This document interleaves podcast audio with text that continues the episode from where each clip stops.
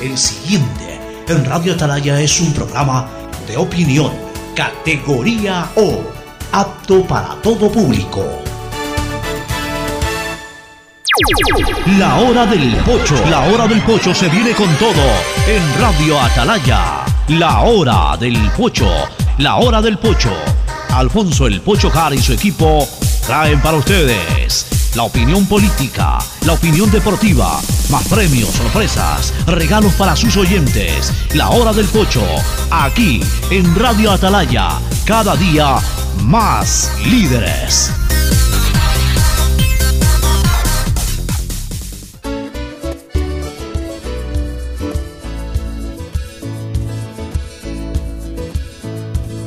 Camino sobre tu piel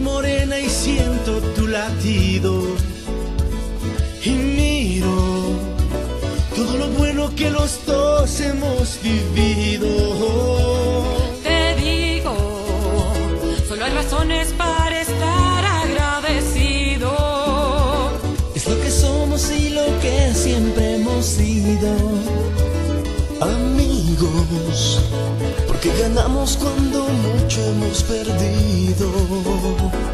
Somos lo mismo, porque peleamos contra el mismo enemigo. Yo sigo hasta el final y tú siempre estás conmigo. Hemos caído, pero no nos han vencido. Yo soy ecuatoriano, sí señor, y tú eres mi Ecuador,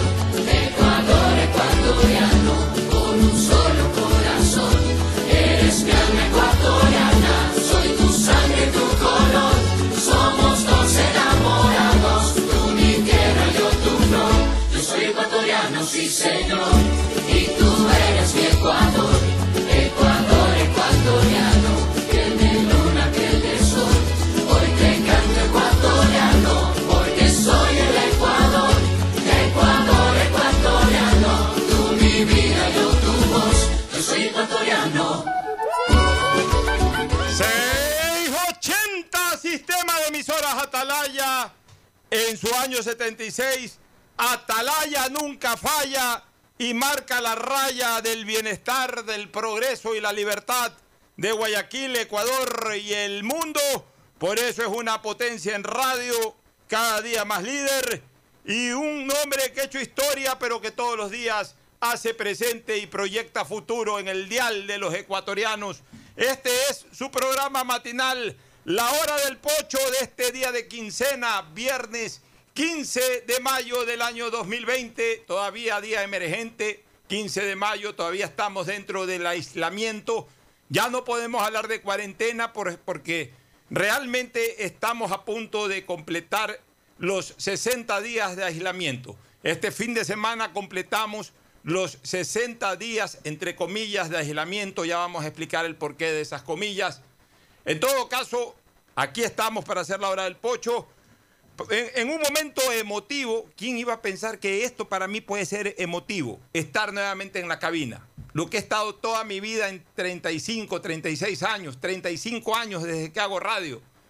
Pero ha llegado el momento de decir que me siento emocionado de estar en la cabina, porque he vuelto a la misma 48 días después de haberla dejado. Porque como bien eh, ustedes deben de recordar, cuando se declaró la cuarentena hicimos 10 días laborables más desde cabina y posteriormente también nos ajustamos al aislamiento. Y a pesar del salvoconducto y de lo que estamos autorizados para poder movilizarnos, venir acá, consideramos pertinente también someternos al aislamiento y hemos hecho durante 48 días programas a través del internet en conexión con la radio, con nuestros compañeros Fernando Flores, Gustavo González Cabal, Alcides Ezequiel Montilla García Alcidito. Ellos van a mantener todavía cuarentena, pero yo hoy día ya me he acercado acá a la cabina y estoy haciendo el programa y espero seguir haciéndolo si es que Dios lo permite y no me agarra por ahí el coronavirus. Aquí estoy ya en la cabina, espero estar la próxima semana también, toda la semana en cabina. El, 24, el 25 de mayo, por supuesto, seguir esa semana haciendo la programación desde la cabina central del sistema de emisoras Atalaya y el primero de junio, Dios quiera poder contar ya con una parte del equipo también aquí en cabina. Y rezar para que no nos pase nada a nadie, para que esto, que ha sido una pesadilla larguísima, nos permita despertar de la misma, poder estar nuevamente después de tres o cuatro meses ya viviendo nuestra vida normal. Y yo pienso que en tres, cuatro meses ojalá podamos vivir nuestra vida normal. Porque para mí la nueva normalidad debe ser algo temporal. No podemos vivir toda la vida como pretendemos hacerlo después de unos cuantos días, cuando entremos a la fase de, distanciamiento. Eso será necesario un tiempo, pero eso no puede ser toda la vida. Y ya sueño con que volvamos a tener y hacer lo que hacíamos hace tres meses atrás, que era tan rutinario, por eso es que nadie sabe el valor de lo que tiene hasta que lo pierde. Algo tan rutinario como andar como andábamos, conversar como conversábamos, trabajar como trabajábamos, vagar como vagábamos, divertirnos como nos divertíamos. Lo veíamos tan rutinario, lo veíamos tan propio de la humanidad y ya no le dábamos a veces valor. Ya era algo que, bueno, es algo que, que, lo tenemos, como tener manos, como tener pies, como tener brazos, como tener piernas, como tener corazón, pulmones o cerebro. Resulta que perdimos durante 60 días todo eso y cómo lo extrañamos, cómo quisiéramos que vuele el tiempo para volver a tener algo que lo tuvimos toda la vida y que a lo mejor no lo valorábamos, como no valoramos la vida. Y ahora que estuvimos tan cerca de perderla, porque aunque no nos hayamos agravado, aunque posiblemente, y de hecho con la bendición de Dios no nos enfermamos y no tuvimos que vivir ese drama de manera directísima, sin embargo todos los días veíamos morir gente conocida y todos los días nos acostábamos pensando si al día siguiente no íbamos a amanecer con síntomas de coronavirus. Y entonces comenzamos a valorar más la vida. Y yo hoy valoro mucho más la vida que hace dos meses atrás. Y, esas son las lecciones a lo mejor positivas que nos deja este coronavirus. Pero ya vamos a hablar de todo un poco. Antes el saludo de Fernando Edmundo Flores Marín Ferfloma, que saluda al país. Fernando, buenos días. Eh, buenos días con todos, buenos días Pocho. Efectivamente, como tú bien dices, ahora se valora más la vida, ahora se valora mucho más las reuniones con los amigos, la libertad de ir a tomar un café, la libertad de ir a su sitio de trabajo, tu caso ir a la cabina, en mi caso también extraño mucho ir a la cabina, espero que de aquí a, no sé, en mes de junio o a mediados de junio, a más tardar, estar nuevamente acompañándolos desde la cabina de, Atalaya, ver a los compañeros, eh, en fin, incluso salir en el carro a, dar vueltas por ahí sin rumbo fijo, pero son cosas que, que eran tan rutinarias que uno no las valoraba y ahora ha aprendido a valorarlas. Eso es bastante, bastante importante. Espero que, que todos tengamos la conciencia de saber que, que, la vida es invalorable. O sea, realmente hay cosas tan sencillas y tan simples y tan rutinarias que muchas veces no las apreciamos. Y este coronavirus nos ha traído por lo menos la, la felicidad de apreciar esas cosas. Espero pronto estar en la cabina contigo, Pocho. Yo estoy seguro que en poco tiempo más estaremos todos reunidos nuevamente, Fernando. Y te digo una cosa, hemos aprendido la lección de que la vida es prestada, es corta y que también se puede intempestivamente ir. Así, así de sencillo como se lo dice, lo hemos podido palpar. Hoy estás, mañana no estás. Y, siempre ha sido eso. ¿eh? No es ahora por el coronavirus, pero esta lección del coronavirus nos la reflejó en la cara. Porque toda la vida ha sido así la vida. Valga la redundancia. Hoy, hoy, hoy uno llega a esta cabina, Fernando, o, uno está por llegar a su casa y tiene un accidente en la esquina, eh, un asaltante te puede arrebatar la vida, eh, eh, durmiendo un infarto te puede sorprender, pero uno no ha hecho conciencia de eso. Uno piensa uno planifica su vida como que si uno fuera dueño de la vida. A ver, voy a vivir eh, por lo menos 80 años. Después de los 80 años puede pasar cualquier cosa, pero hasta los 80 me planifico de esta manera. Eh, eh, voy a dedicarme solo a trabajar este tiempo. A partir de este tiempo voy a relajarme un poco más. Ya me entregaré al descanso por X años. y, y ya después esperaré la muerte. Como que si uno fuera dueño y uno pudiera decir y conducir su vida de esa manera, planificarla de esa manera. Pero esto el coronavirus nos ha enseñado de que hoy eres dueño, no eres dueño, hoy eres eh, portador de tu vida, porque eres, la vida es prestada solamente. Y, hoy la portamos, hoy, hoy soy portador de mi vida. Pero mañana no sé si siga siendo portador de esa vida. Si mañana a lo mejor tenga que devolverla al Creador. Y entonces hay que disfrutar cada minuto, hay que disfrutar cada segundo. Hay que, hay que vivir hoy como que si ya mañana no fueras a vivir. Para que si mañana vives, sigas viviendo así mismo como que si fuera tu último día. Y así vivir todos los días de la vida de manera plena, valorando cada segundo y cada minuto de la vida, no desperdiciando un solo minuto, un solo segundo, eh, quedando bien con todos también, no tener enemigos, cerrar viejas rencillas. Eh, todo eso, todo eso nos ha enseñado, por lo menos a los que así queremos asimilar esta cuestión. Ahora, hay gente que a lo mejor esto ha sido una cosa circunstancial, no pasa nada, eh, el día en que todo el mundo regrese seguiré siendo el mismo. Bueno, ya, eso es cuestión de de decisión que también tiene, eh, tiene cada ser humano. Esa es la libertad de la vida, decidir hasta cómo vas a vivir, aunque no puedas decidir cómo vas a morir, Fernando. Así es, Pocho. Oye, a propósito, aquí tú tenías la inquietud de, de cómo se funciona el semáforo amarillo. Tengo en mis manos el- el comité- lo que dice el Comité de Operaciones de Emergencia del Cantón San Borondón, en donde estamos considerando para pasar desde este lunes al semáforo amarillo. Eh, según esto que tengo en mis manos en la resolución, la parte resolutiva, en el punto 2, segundo, dice, serán obligatorias las normas a nivel nacional que mediante resoluciones ha emitido o emita el COE nacional, que para el caso del semáforo en amarillo son las siguientes, es algo que tú estás preguntando. Entonces la voy a leer para que Por favor. ya. Las instituciones públicas pueden empezar a trabajar máximo 50% de su personal a la vez. Se pueden decretar turnos. Las instituciones privadas pueden decidir su regreso al trabajo, incluyendo el área administrativa de centros educativos y universidades. Máximo 50% del personal a la vez. Teletrabajo como prioridad.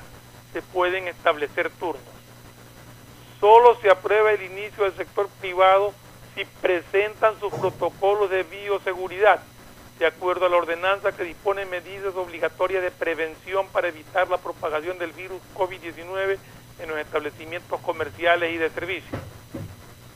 Se autorizan las consultas externas de médicos y profesionales en libre ejercicio. Toque de queda de 18 horas a 5 horas del día siguiente se autoriza el transporte urbano, ocupación máxima del 30%. Circulación vehicular dos veces por semana según último dígito de la siguiente manera. Lunes 1, 2, 7. Martes 3, 4, 5, 8. Miércoles 5, 6, 9. Jueves 6, 7, 8, 0. Viernes 190, sábado 234, domingo prohibido circular. Actividades comerciales locales pueden trabajar con aforo máximo de 30% de capacidad de atención al público. De acuerdo al instructivo para la intervención de intendentes, subintendentes y comisarios de policía en el control preventivo de establecimientos regulados por el Ministerio de Gobierno durante la manifestación- de la emergencia sanitaria por COVID-19, emitido por el Ministerio de Gobierno, se observarán las siguientes adicionales. Centro de tolerancia prohibido su funcionamiento. Centro de diversión, bares, discotecas, prohibido su funcionamiento licorerías y depósitos de bebidas alcohólicas al por mayor, únicamente a través de delivery. Locales de consumo de alimentos preparados, únicamente delivery. Supermercados, funcionamiento con restricción de aforo y delivery. Tiendas de abarrotes, funcionamiento con restricción de aforo y delivery. Centro de entretenimiento, prohibido su funcionamiento hospedaje, funcionamiento con restricción de aforo. para efecto de la planificación, informe de la Policía Nacional y Policía Municipal relativos al apoyo, control y cumplimiento de las reglas establecidas. Se van a constituir mesas, mesas de coordinación de restaurantes, de construcción, es decir, distintas mesas de, de acuerdo a los distintos rubros de negocio que puedan haber. Básicamente esa es la eh, las disposiciones que regirán para todos aquellos cantones que pasen a semáforo amarillo. Muy bien, Fernando. A ver, a mí me quedan algunas dudas. Hay algunas cosas que son claras. Me alegra la extensión de la posibilidad de circular durante el día hasta las 6 de la tarde. Me parece bien, a efectos de evitar cualquier tentación que rompa el distanciamiento. Eh, Yo creo que hasta las 6 de la tarde es el tiempo en que la gente puede andar en la calle trabajando, produciendo. Eh, A partir de las 6 de la tarde, claro, en, otras épocas igual uno a veces podía seguir trabajando y de hecho se movían mucho los negocios que hacían confluir o que permitían confluir gente. Eso es lo que se está evitando ahora. Dígase cafeterías, dígase restaurantes. Entonces, como todavía no están abiertos o no van a poder estar abiertos, yo creo que está bien que hasta las 6 de la tarde a la gente se le permita estar eh, eh, en circulación o en las calles o movilizándose dentro de sus tareas productivas. A mí lo que me sigue preocupando es el tema, de la transportación privada. Está claro que va a haber transportación urbana, eh, masiva o popular, como se les quiera llamar, o colectiva. Hablemos de la circulación o de la transportación privada. Se habla de dos días. Se habla de dos días por último dígito de la placa. ¿Y qué pasa con los otros tres días si ya se reactivan eh, nuevamente? eh, Interrumpo eh, un ratito, Pocho. sí, por favor. Ah, Incluso hay números de placa, por ejemplo, los que terminan en 2, 3 y 4, que uno de los días que puede circular es el sábado. Es decir, durante la semana laboral solamente podían circular un día. Fíjate tú. Entonces yo pregunto cómo la gente se va a movilizar una vez que se permitan la- la- las eh, actividades laborables. ¿Cómo la gente se va? Eh, hablemos de San Borondón, porque estamos en este momento refiriéndonos solamente al cantón San Borondón. Gente que vive en Entre Lagos, gente que vive en eh, Lago Sol, gente que vive en Vista al Sol, eh, que están de Plaza Lagos más hacia la cabecera cantonal pero que necesitan venir a trabajar a, a las oficinas. No, no estoy hablando de ir a Guayaquil, sino de ir a las oficinas de aquellos edificios que están por el sector de la clínica Kennedy, Por los centros comerciales. por, por los centros comerciales, por el Village o por, o por el eh, Río Centro. Ahí atrás hay una serie de edificios, ahí hay, hay muchas oficinas. Hay muchas oficinas también en, en la calle principal de Entre Ríos. o en la calle principal de Entre Ríos, ¿cómo se van a movilizar? Van a obligar a que esas personas incluso contacten compañeros o amigos que tengan, eh, el martes tengo un amigo que tiene placa, el miércoles, igual van a generar aglutinación hasta dentro de los propios vehículos. Eso sin contar de que de repente permitan circular a los vehículos con una o máxima dos personas, que entiendo que también es una de las No está normas. contemplado. No está contemplado. Ya, todavía. pero bueno, aún así, no deja de ser una dificultad que yo la considero innecesaria. Vuelvo a repetir, el virus está en el cuerpo de la persona, el virus no está en el carro. O sea, puede ser que quede ahí un virus en el carro, pero en todo caso el carro no es el que transmite el virus. El que transmite el virus es la persona. Entonces, si ya se va a permitir la movilización de la persona, no entiendo por qué la restricción vehicular. A mí sí me gustaría, y, y voy en algún momento a consultarlo. Eh, Si ya se permite la movilización de la persona, ¿por qué se imposibilita la circulación de los vehículos? Pero A, mí me parece una cosa absolutamente traída de los cabellos. Sí, eso te lleva a que la gente busque en un momento dado movilizarse en transporte público que solamente puede circular con el 30% de su capacidad. Adicionalmente a eso, y entonces aumentas también la masa, la masa humana que, que necesita utilizar el transporte público. Porque, a ver, hay una cosa que es absolutamente clara. Si queremos reactivar la economía y si queremos reactivar al sector productivo, a los diferentes locales comerciales, etcétera, me parece muy bien que se establezca, por ejemplo, porcentajes de, de- personas que asistan a ciertas horas. A lo mejor tú haces trabajar a todo el personal, pero lo divides por turnos. ¿no? En la mañana vengan, si, usted- si tú tienes un local en donde trabajan ocho personas, a lo mejor tú dices, ok, de 8 a 12 vengan cuatro personas y de 12 a 4 de la tarde vengan las otras cuatro personas. Eso sí está un poco establecido aquí, que solamente puede trabajar con el 50%. Ya, por eso, entonces tú ya lo estableces. Pero, pero eh, eh, evidentemente esas ocho personas, sean en el primer turno o en el segundo turno, se tienen que movilizar todos los días, de lunes a viernes. Claro. O sea, tú lo que no puedes hacer es a ver cuál es tu último eh, dígito y entonces de acuerdo a tu último dígito cuadrar. Es un relajo. Es un relajo eso. vas a crear un caos. O sea, yo sí invito a las autoridades a que reflexionen sobre esta premisa que les estoy diciendo. El virus no lo transmite el carro, sino que lo transmite la persona. Si ya la persona va a poder movilizarse, si está autorizada ya para, para salir de su casa, para salir del aislamiento y entrar al distanciamiento, eh, no, no le prohíba sacar su carro. Además, más seguro está una persona manejando su vehículo con, con un acompañante, llámese el esposo, lo que sea, para irse a su trabajo, que tener que acoger transporte público para irse al trabajo porque no puede circular su vehículo. Oye, cuánto extraño ahorita mi cuenta de Twitter, porque estos son los temas que yo trato en mi Twitter. Sigo con la tarea de rehabilitación de mi cuenta, que lamentablemente fue suspendida al haber sido hackeada. Hubo un error operativo que, provocó que la misma quede en este momento suspendida, quede stand-by. Pero cómo extraño mi cuenta de Twitter para este tipo de cosas, para explicar este tipo de cosas, para eh, pedirle reflexión a las autoridades sobre este tipo de cosas. ¿Cómo es posible que se permita salir del aislamiento a la gente y entrar a esta etapa de distanciamiento a través del cual la gente puede desarrollar ya sus actividades laborables, pero impidiendo de que puedan movilizarse en sus propios vehículos? Y si, si la idea que tienen es restringir un poco la movilidad de las personas, no es no lo van a conseguir. La gente se va a movilizar en transporte público o se va a movilizar andando en lugar de ir dos en un carro van a andar cinco. O sea, la gente igual se va a movilizar porque ya después de dos meses de estar encerrados, sin haber trabajado, sin haber producido, eh, mucha gente que, que vive de negocios que producen el día a día, esa gente ya no va a parar, esa gente va a salir así no pueda sacar su carro. Entonces no es solución, no es el hecho de decir que tu placa solamente puede circular dos días, eh, el que va a solucionar el hecho de que esa persona se mueva. Y además con, Igual se va a movilizar. además con mayor razón, Fernando, después de que hemos estado parados 60 días laborablemente eh, explicando el tema, 60 días hemos estado parados.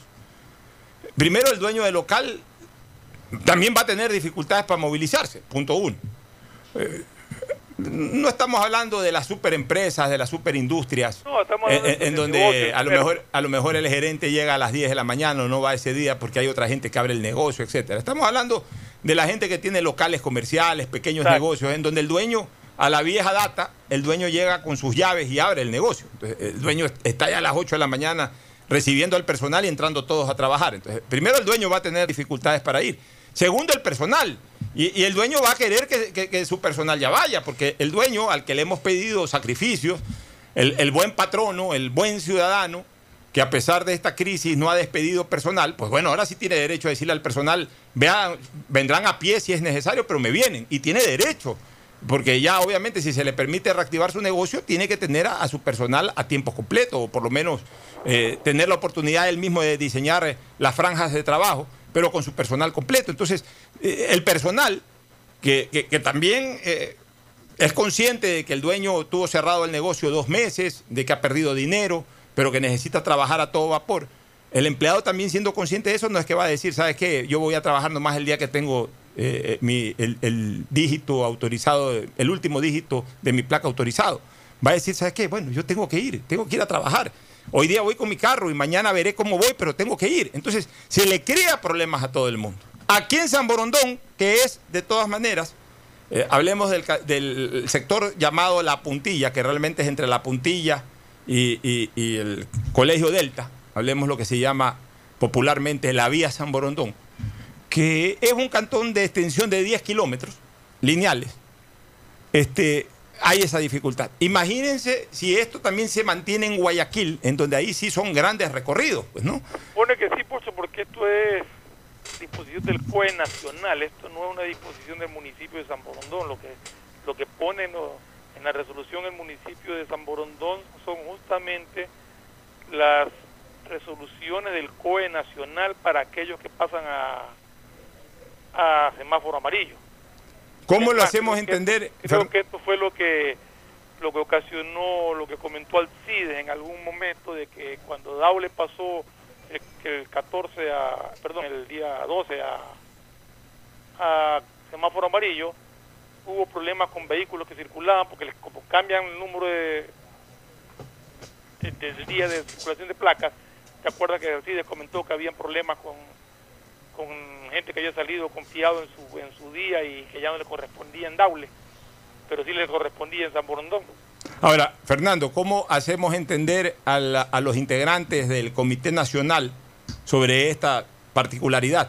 Que además es lógica, o sea, yo, yo no me creo eh, un- un sabio, ni me creo un científico, ni me creo una persona, un saludo a Andrés Mendoza que está llegando a la cabina, saludo distante como de corazón, que es más importante, un abrazo de corazón. Ahí también está saludando Fernando Flores Marín Ferfloma. para También para Fernando Flores Marín Ferfloma. Floma. Ahí está, saludando. Saluda. Andrés. Gran saludo para Fer Floma, Fernando Flores Marín, hombre que está al pie del cañón. Todos los Así días. como Alcidito. Y los Gustavo González. Y Gustavo González desde la provincia de Santa Elena, donde vimos el otro día que había unas vacas. ¿Sí vio? Que se- Sí, sí. que estaban en la, en la playa. Oye, y estamos tratando un tema, me gustaría que des tu opinión, Andrés. Estamos Sí. tratando un tema con Fernando sobre esta disposición del COE Nacional, una vez que se pase de luz amarilla a, a- perdón, de luz roja a luz amarilla. Que nos parece increíble este tema de que eh, eh, sigan, eh, siga habiendo la restricción vehicular, a pesar de que ya no, ya se permite la participación de la ciudadanía en las diferentes actividades laborables. Sin embargo, se sigue restringiendo la, la- la circulación vehicular. Y aquí estamos Además, hermano, eh, o sea, lo que estamos diciendo, el virus va en la persona, el virus no va en los carros. Sí. Entonces, si ya a la persona se le permite eh, movilizarse, debería de permitírsele a diario a los vehículos circular, digamos, a las personas en su vehículo circular sin ningún tipo de restricción.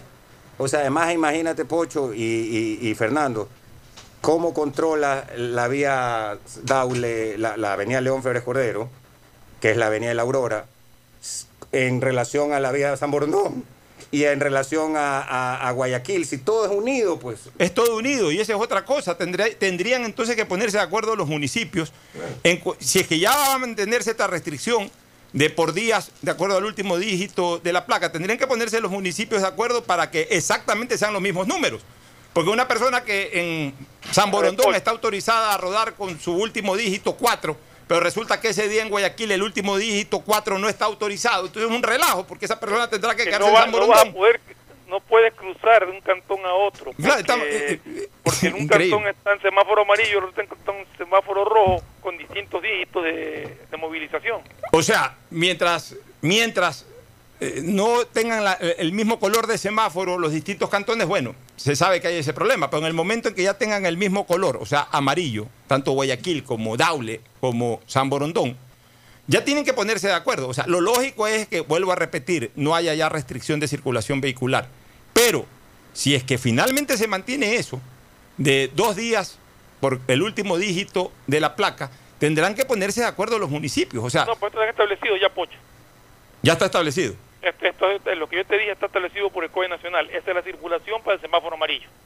Ya, o sea, el momento que todos tengan amarillo, son los mismos números para todos los Todos los cantones. mismos números para Bueno. todos los cantones en amarillo. Ya, por lo menos ya, el, el de San Borondón que vive, en- que trabaja en Guayaquil, o el de Guayaquil que trabaja en San Borondón, o el de la vía Da- el, el- la de el que vive en la Aurora, que ya es jurisdicción Daule, que trabaja en Guayaquil, que son casi todos, que son casi todos. Este, ya por lo menos podrán de alguna manera movilizarse, aunque sea un día o dos días en su carro, pero no es lo lógico. Vuelvo a repetir, grábense en este mensaje que estoy dando. El virus no va en el carro, va en las personas. Y si ya las personas tienen libertad para movilizarse, lo lógico es que se movilicen en sus carros.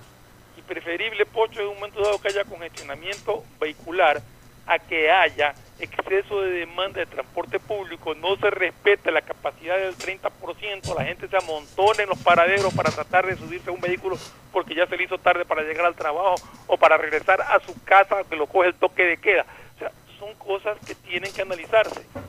Yo creo que preferible la congestión vehicular en un momento dado, si es que se da, a este otro tipo de problemas que puede provocar más contagio. Y hay una afectación económica también, pues muchas de las personas que tienen vehículos, por no poder sacar su vehículo, van a tener que usar taxis. Claro, se reactiva por lo menos el sector eh, de transportistas privados, de taxis, pero eh, en detrimento de la situación económica de los ciudadanos, que de por sí vienen golpeados y líquidos, tienen que coger eh, taxi de ida, tienen que coger taxi de vuelta, posiblemente dos taxis o tres taxis durante el día, porque no se pueden movilizar, no tienen vehículos, prefieren hacerlo aunque gasten un poco más en, en una transportación individual como es el taxi, que embarcarse en un bus. Entonces todo esto es complicado. Todo esto es complicado realmente, este, Fernando. Yo creo que deben de meditar este tema. Acuérdate que terminarán meditando. Pero Ojalá, ojalá. lo, que, lo que yo te decía, no somos sabios menos- nosotros. pues. O por O sea, lo menos que nos den una explicación lógica de por qué se mantiene esta restricción. Nosotros no somos ningunos, eh, ningunos eh, iluminados, eh, que, que caramba, solamente nosotros nos estamos dando cuenta de esto. O sea, esta situación que yo estoy explicando y que tú también la corroboras, es un, es un concepto absolutamente lógico, pero absolutamente lógico. No se necesita, a ver, con el respeto que se merecen las personas que no piensan de esa manera, eh, eh, quizás un asno también eh, en la lógica vea que es así la cosa.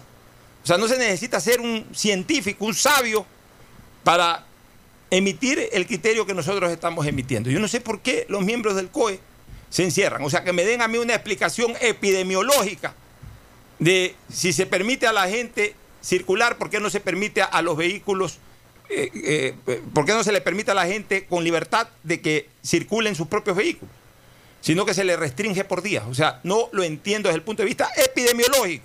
Y no lo entiendo desde el punto de vista epidemiológico, Fernando, porque soy claro en pensar de que el virus no lo transmite el carro, sino que lo transmite la persona. Lo vuelvo a repetir por enésima vez. Si una persona se moviliza de un punto a otro, va llevando el virus. No es el carro el que lleva el virus, es él el que lleva el virus. Y lo va a llevar yendo en bus, lo va a llevar yendo en taxi, lo va a llevar yendo en metrovía o lo va a llevar yendo en su carro. O sea, que me digan que estoy hablando tonterías. Ojalá alguien me pueda explicar el por qué estoy hablando tonterías. Pero yo creo que lo que estoy hablando es absolutamente lógico. Oye, Fernando. Ojalá que, haya- que nos den una explicación lógica de por qué se mantiene restricción vehicular, porque como si es por temor a contagio, pues más peligroso es que la persona no pueda circular en su carro, se suba a un transporte público. De coles a nabos. Realmente eh, es indignante, Fernando, eh, escuchar ya cada día noticias o recibirlas en las redes sociales y en todos lados. Ay, Dios mío, este país está lleno de pus por todos lados. Está lleno de pus por todos lados. Y la razón por la cual Ecuador es uno de los 20 países más afectados por el coronavirus. Y a ver, yo diría que puede ser el país per cápita más afectado. España tiene muchos más pobladores que Ecuador. Italia tiene muchos más pobladores que Ecuador. Eh, ni que hablar China, ni que hablar Estados Unidos. Entonces, evidentemente, el número de casos que hubo en España, el número de casos que hubo en Italia, de todas maneras fue muy superior porque tienen mucha más población. Y eso originó de que se colapse el sistema de salud en ambos países, en todos estos países, y por eso también la cantidad de muertos.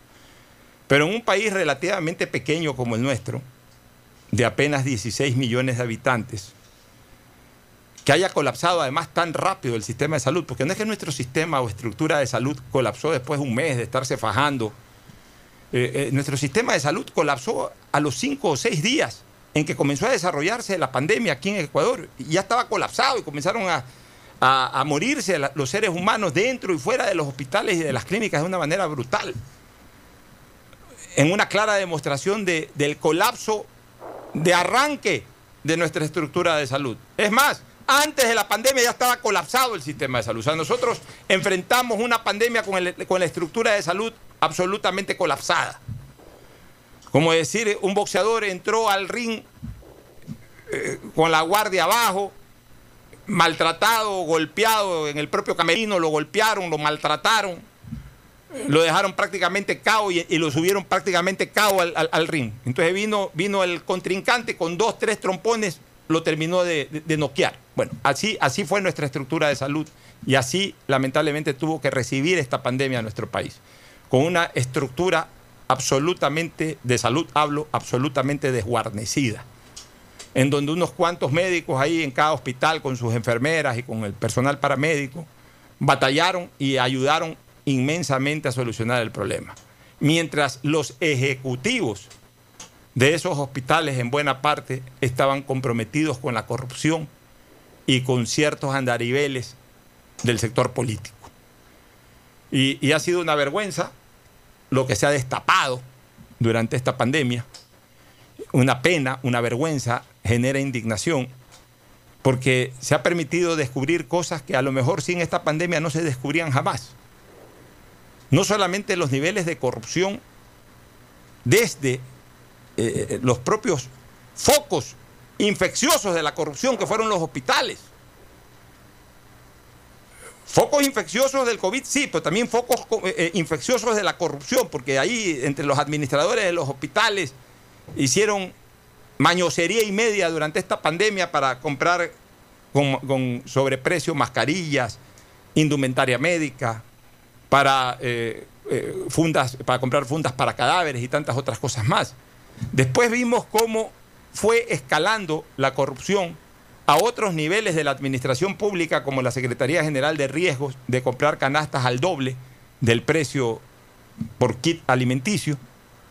Pero ahora nos estamos enterando lo que antes era un rumor a voces, lo que antes por ahí algún otro portal periodístico había publicado, pero que ya ahora ya cogió mucho más fuerza, de que lamentablemente con la salud pública se negociaban espacios políticos.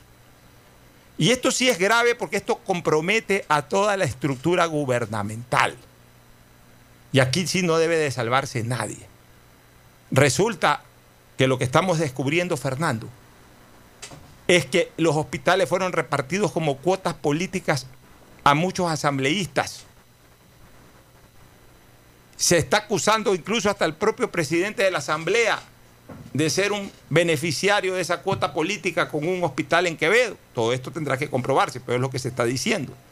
Hay muchos asambleístas. Ya, se está señalando que un asambleísta de Alianza País o varios asambleístas de Alianza País se han repartido los hospitales de Manabí. De Babahoyo, de los ríos. Entonces yo pregunto una cosa, Aquí, ¿quiénes son responsables? Los que reciben los beneficios, sí, pero también los que los dan.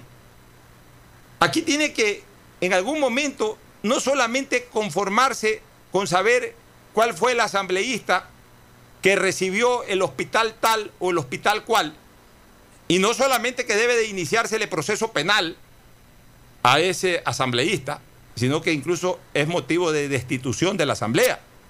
Porque, a ver, ya, Fernando, yo creo que ya hay que comenzar a virar la página del tema correísmo. O sea, ya tampoco no nos dejemos los ecuatorianos, así como el correísmo usó durante 10 años el famoso concepto de la partidocracia para ponerlo de cortina y hacer todo lo que al final descubrimos que hicieron. Me da la impresión de que en este nuevo periodo gubernamental también han comenzado a usar o, o usaron durante mucho tiempo el correísmo para tenerlo de cortina mientras también hacían sus mañoserías en diferentes instancias del Estado. Entonces, el correísmo que lo sigan juzgando, ya los están juzgando y que los sigan juzgando. Pues ya es momento en este momento de correr la cortina y dejar abierto el panorama para descubrir todas estas sinvergüencerías que se han dado en estos últimos tres o cuatro años. Y una de ellas... sí, sí, sí, Fernando. Los nombres se repiten. Entonces, por eso sigue hablándose de correísmo. En este gobierno hay la misma corrupción que hubo en el gobierno anterior. Y peor, porque esta pandemia nos ha demostrado lo miserable que puede ser alguna gente. Ya, pero, pero lo que sí te digo es una cosa, Fernando. O sea, los que fueron correístas y se quedaron, incluso traicionando al propio Correa, y se declararon morenistas, si son acusados por actos delictivos ya tienen que ser acusados como morenistas, ya no como correístas. Así es, de acuerdo. Porque se sigue usando el correísmo para tapar esta sinvergüencería.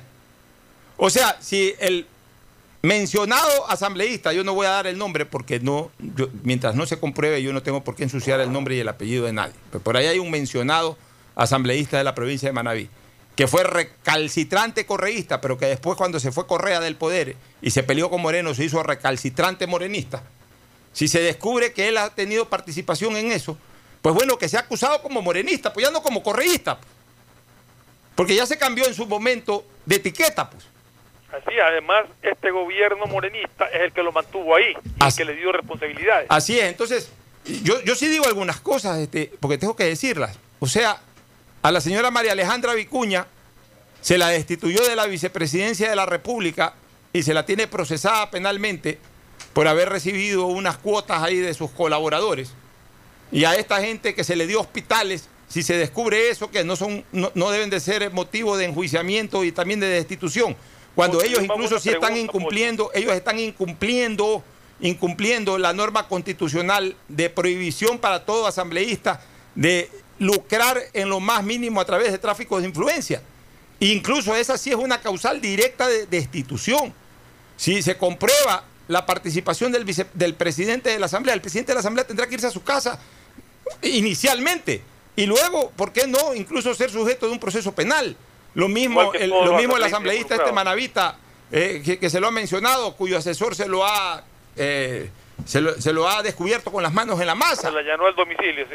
Entonces, y, y- y- todo cuanto asambleísta haya participado. Mira, mira, Fernando, yo, yo eh, puedo jactarme de una cosa. Yo pasé por el Congreso cinco años. Y yo me dediqué a hacer política. Yo no, y, y lo digo con mucha, eh, con, con mucho honor, lo digo con, con- con la frente en alto. Eh, y es más, hubo mucha gente cercanos, allegados, que me dijeron, oye, fuiste bruto, fuiste tonto, no le sacaste provecho. No, yo fui a hacer política.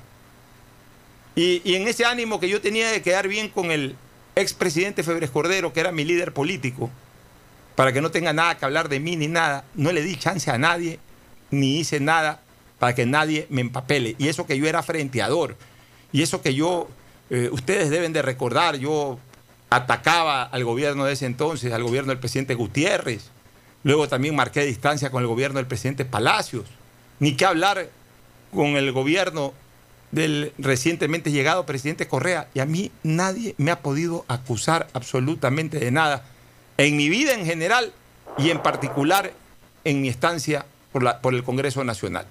A mí todo lo que me pueden vapulear es que saqué una pistola, de que le quité el sombrero a un diputado indígena, de que me fui al mundial porque me dio la gana.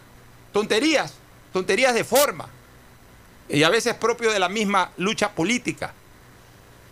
Y obviamente, pues mis enemigos jamás reconocerán mi lucha por, eh, por la defensa del consumidor, la ley del deporte que hice, el tema de la ley eh, que permitió al Seguro Social reactivar los créditos hipotecarios. O sea, eso claro, eso no se van a acordar nunca, porque eso sería beneficioso para mi imagen y, no les interesa a mis adversarios recordar aquello. Pero ni siquiera mis adversarios políticos o personales han podido jamás decirme, Pocho Har manejó tal cosa, Pocho Har manejó un hospital, Pocho Har manejó una telefónica, Pocho Har eh, tenía vínculos en las petroleras, nada. Yo me dediqué a hacer política, me dediqué a hacer oposición, me cuidaba por eso.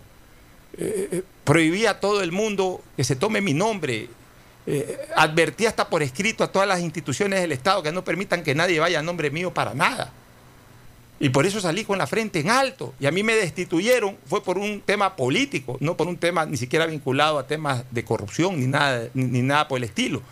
Pero a ver, pero yo antes, incluso antes de ser eh, eh, diputado y durante el tiempo que yo era diputado, yo, sí me daba cuenta de ciertas cosas que pasaban, de ciertas negociaciones en el ámbito político que había con el, con el gobierno. Y habían eh, diputados que les interesaba la parte política y por ahí, por, por, dar el apoyo al gobierno de turno, negociaban una gobernación, negociaban cargos políticos. Algunos más avivatos negociaban por ahí algún espacio en las petroleras. Eh, Eso nunca ha faltado, pero lo que yo nunca vi, por lo menos en mi tiempo en que ejercí la diputación, y no recuerdo antes tampoco, es la repartición de hospitales. O sea, eso es lo más ruin que puede haber. Ocho, si mal no recuerdo, leí en un tuit que puso Jorge Guate, que tiene solicitado más de 500, me parece, más de 560 y pico, me parece que fue que leí, contratos para que Fiscalía investigue, solamente del IES, porque Jorge Guate es responsable del IES, no del Ministerio de Salud Pública. Solamente ahí están hablando de más de 500 contratos. y tienen que ser revisados. Yo me pongo a pensar, con toda esa millonada que se han robado estos miserables, con sobreprecios, ¿cuánto bien se hubiera podido hacer? Uh, ¿Cuánto bien se hubiera podido tener en medicina, en implementos, en, número de cosas que tanta falta hicieron? hubiésemos encontrado, Fernando, una estructura sanitaria más sólida, hubiese aguantado un poco más. Igual la pandemia nos hubiese devastado, como ha devastado al mundo, pero hubiésemos aguantado un poco más. Pero resulta que los hospitales, y, y el problema no es solamente por la pandemia, eh, Fernando, el problema es que los hospitales están tan colapsados, tan desguarnecidos, que por eso a la gente no se la trata bien, por eso a la gente, por eso faltan médicos, por eso falta consulta externa, por eso es lento, es lento el tratamiento a, las enfermedades que tiene la ciudadanía. Por eso tenemos una ciudadanía demasiado enferma, una ciudadanía eh, llena de diabetes, llena de problemas renales, llena de, de- de diferentes tipos de problemas inmunodepresivos. Entonces viene una pandemia como esta y tumba a todo el mundo. Porque la gente no se puede tratar bien, porque aquí la gente no tiene esperanzas de un buen tratamiento sanitario cuando lo requiere, a diferencia de otros lados del mundo.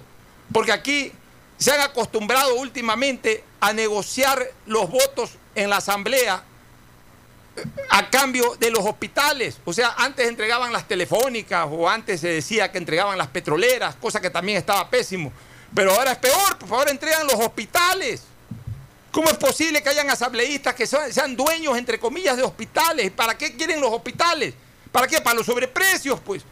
Para a través de los hospitales comprar una serie de aparatos tecnológicos a sobreprecio, comprar una serie de camas a sobreprecio, comprar medicinas a sobreprecio. Y por último, cuando hay pandemia, comprar mascarillas y comprar fundas a sobreprecio.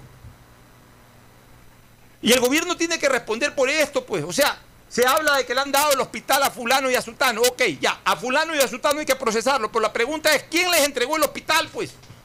O sea, supuestamente aquí hay un administrador del país que es el presidente de la República. Supuestamente hay una secretaría re- relacionada con la salud que es el Ministerio de Salud Pública. Entonces el hospital no es que se lo da el Espíritu Santo, en este caso, perdón, eh, haber mencionado el Espíritu Santo, el hospital no es que se lo da Satanás al, al diputado no sé cuánto, o al asambleísta no sé cómo. El hospital se lo da el Ministerio de Salud, el hospital se lo da el Seguro Social. Y cuando el Ministerio de Salud o el Seguro Social le da el hospital tal o el dispensario tal a fulano o a sutano, es por orden de alguien, pues. Y queremos saber quién es el que da esa orden, pues. Porque el que da esa orden es tan responsable como el dueño, de como el dueño entre comillas, de ese hospital. Y como de los contratistas sinvergüenzas que participan en ese hospital. O sea, ya basta, pues. Ya basta de tanta traición a la patria, Fernando. Completamente de acuerdo, Poncho. Ya eh, este país es insufrible en ese sentido.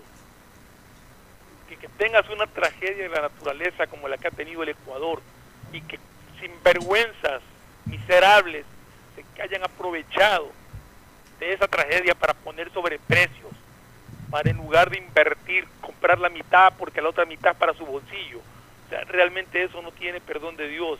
Eso ahí tiene que ser sancionado y castigado. Y como tú dices, ¿quién dio la orden de que a esas personas, eh, si es que se las puede llamar personas, les hayan entregado el manejo de hospitales? Alguien es responsable de esto y ese alguien tiene que responder, más allá de estos que están siendo acusados de haber de manejar los hospitales. ¿Quién ordenó que se los entregue? Y aquellos que lo recibieron como parte de la negociación tienen que responder política y penalmente. Políticamente en la Asamblea Nacional, sea quien sea. Desde el propio presidente, si está involucrado, el presidente de la Asamblea o cualquier otro legislador involucrado en el tema, tiene que ser destituido de la Asamblea. Y debe de iniciársele también un proceso penal. Porque tampoco esto es de que porque Alex- Alejandra Vicuña ya nadie la quería como vicepresidenta, a ella sí, pero a este de acá no. O a no sé cuánto la recaudadora, ¿te acuerdas? A esta, a esta diputada, que, a esta asambleísta que también la, la, la Sí, sí, sí. censuraron, que le decían la recaudadora, que al final de cuentas creo que hasta demostró que era inocente.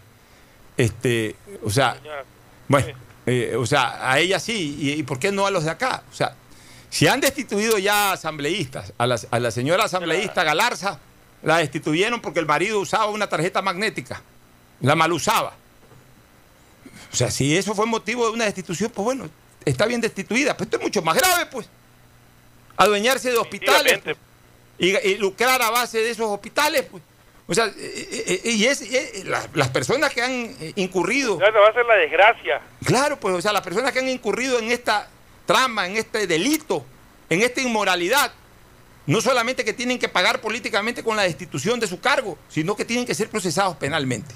Nos vamos a la pausa. Vamos a entrevistar al regreso al, al expresidente de la República, Alfredo Palacio González, que es una persona muy autorizada para hablar sobre esta pandemia, primero por su calidad de médico, luego por su calidad de ex ministro de Salud y finalmente también por su calidad de expresidente de la República. O sea, tres eh, eh, actividades que tiene y ha tenido el doctor Alfredo Palacio González que lo autoriza plenamente a hablar sobre este tema. Así que Luego de la pausa estaremos entrevistando al expresidente de la República, Alfredo Palacio González. Ya volvemos. El siguiente es un espacio publicitario apto para todo público. En este tiempo, en donde la seguridad y la salud es lo más importante, utiliza Banca Móvil del Banco del Pacífico desde tu casa y realiza consulta de saldos y movimientos de cuentas y tarjeta Pacificard. Consultas de cupo disponible en tu tarjeta Pacificard. Transferencia de dinero a bancos locales. Recargas de tiempo aire. Pagos de servicios básicos. Matriculación vehicular y tarjetas de crédito. Descárgala en Apple Store o Google Play. Recuerda, cuentas con tu banco para hacerlo todo desde la tranquilidad y seguridad de tu hogar. Tu banco, tu casa. Banco del Pacífico. Innovando desde 1972. Más información en bancodelpacifico.com. Gracias a tu aporte a la seguridad social, el BIES tiene opciones para reactivarte. Estás a un solo clic o llamada para tu préstamo quirografario emergente. Soluciones de pago hipotecarios en mora extender el tiempo de pago de tu crédito, tu capacidad de endeudamiento ampliada y mucho más. Conoce todas las acciones del BIES en www.bies.fin.es o contacta a 1-800-BIES-7. El BIES está más cerca de ti, más cerca de todos. Aportamos al futuro.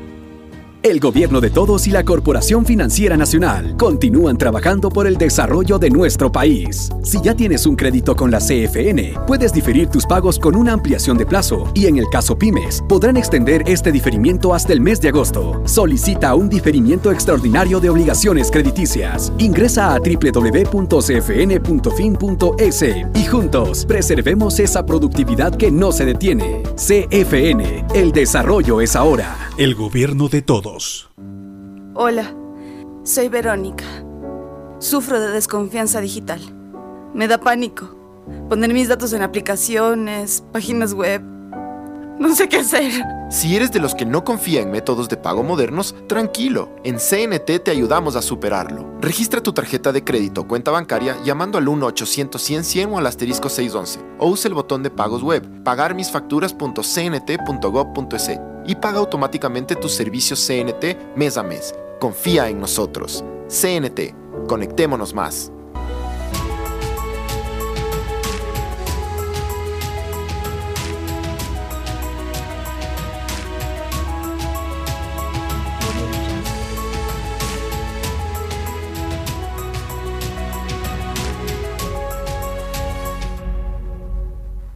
Detrás de cada profesional hay una gran historia. Aprende, experimenta y crea la tuya. Estudia a distancia en la Universidad Católica Santiago de Guayaquil. Contamos con las carreras de marketing, administración de empresa, emprendimiento e innovación social, turismo, contabilidad y auditoría, trabajo social y derecho. Extendemos el periodo de inscripción hasta el 15 de mayo. Sistema de Educación a Distancia de la Universidad Católica Santiago de Guayaquil formando líderes siempre. Somos ecuatorianos trabajando para la sociedad. Somos compatriotas comprometidos con cada uno de ustedes, solidarios, sin distinciones Somos mestizos, indígenas, afros, cholos, chagras, montubios. Somos alasacas, cañaris, huancavilcas, araguros, minchaleños, quichuas, sáchilas, shuars. Somos monos, manabas, chullitas, lojanos, morlacos, guaitambos, ibarreños, guarandeños, sarumeños, amazónicos. Somos todos ellos. Somos ecuatorianos, acercando aguambras, taitas, guaguas, pelados, ñaños, panas, amarres, brothers, yuntas. Somos como tú, camellando desde donde nos toca para salir adelante, luchando contra viento y marea, contra lo cierto e incierto, contra la adversidad, contra el miedo. Somos ecuatorianos conectando ecuatorianos. Somos Ecuador, carajo. CNT, trabajando para que te quedes en casa. Gracias a tu aporte a la seguridad social, el BIES tiene opciones para reactivarte. Estás a un solo clic o llamada para tu préstamo quirografario emergente. Soluciones de pago hipotecarios en mora. Extender el tiempo de pago de tu crédito. Tu capacidad de endeudamiento ampliada y mucho más. Conoce todas las acciones del BIES en www.bies.fin.es o contacta a 1-800-BIES-7. El BIES está más cerca de ti, más cerca de todos. Aportamos al futuro. El gobierno de todos y la Corporación Financiera Nacional continúan trabajando por el desarrollo de nuestro país. Si ya tienes un crédito con la CFN, puedes diferir tus pagos con una ampliación de plazo y en el caso pymes, podrán extender este diferimiento hasta el mes de agosto. Solicita un diferimiento extraordinario de obligaciones crediticias. Ingresa a www.cfn.fin.es y juntos preservemos esa productividad que no se detiene. CFN, el desarrollo es ahora. El gobierno de todos. Listo. Con Banco del Pacífico acabo de pagar los servicios básicos sin moverme de donde estoy. ¿Quieren saber cómo? Con Agente Virtual Sofi. Con ella puedes hacer tus pagos de servicios básicos y televisión pagada. Consulta de saldos, pagos de tarjeta de crédito Pacificard, bloqueos de tarjetas y mucho más. Agrégale en WhatsApp al número 0967 723442. Recuerda, cuentas con tu banco para hacerlo todo desde la tranquilidad y seguridad de tu hogar. Tu banco, tu casa, Banco del Pacífico, innovando desde 1972. Más información en bancodelpacifico.com. Hay sonidos que es mejor nunca tener que escuchar. Porque cada motor es diferente. Desde hace 104 años, Lubricantes Gulf mantiene la más alta tecnología y calidad en línea de aceites para motores a diésel y gasolina. Está hecho con una fórmula especial para dar excelente protección a todo tipo de motores, evitando el desgaste prematuro de pistones, anillos y árbol de levas, ayudando a mantener limpio el motor y libre de depósitos que se forman por las altas o bajas temperaturas. Dele a su motor lo que se merece. Lubricantes Gulf, la más alta tecnología en lubricación. 104 años preservando la vida de su motor. Lubricantes Gulf. Gulf es más lubricante.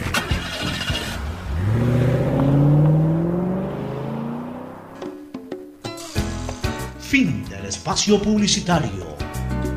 Usted está escuchando un programa de opinión, categoría O, apto para todo Atención, público. atención, hasta el 15 de mayo, hasta el 15 de mayo se ha ampliado el periodo de inscripción para que puedas estudiar a distancia en la Universidad Católica Santiago de Guayaquil. Aprovecha urgentemente esta posibilidad al extenderse tu plazo si quieres estudiar turismo, contabilidad, auditoría, trabajo social, marketing, administración de empresas, emprendimiento e innovación social y por supuesto derecho. Tienes hasta este viernes 15 de mayo para poder inscribirte. Hazlo urgentemente y conviértete en un líder profesional. Quédate en casa y no te preocupes por los trámites que debas hacer. Usa los canales digitales del Banco del Pacífico y consulta saldos, movimientos, realiza transferencias e inversiones desde la comodidad de tu hogar.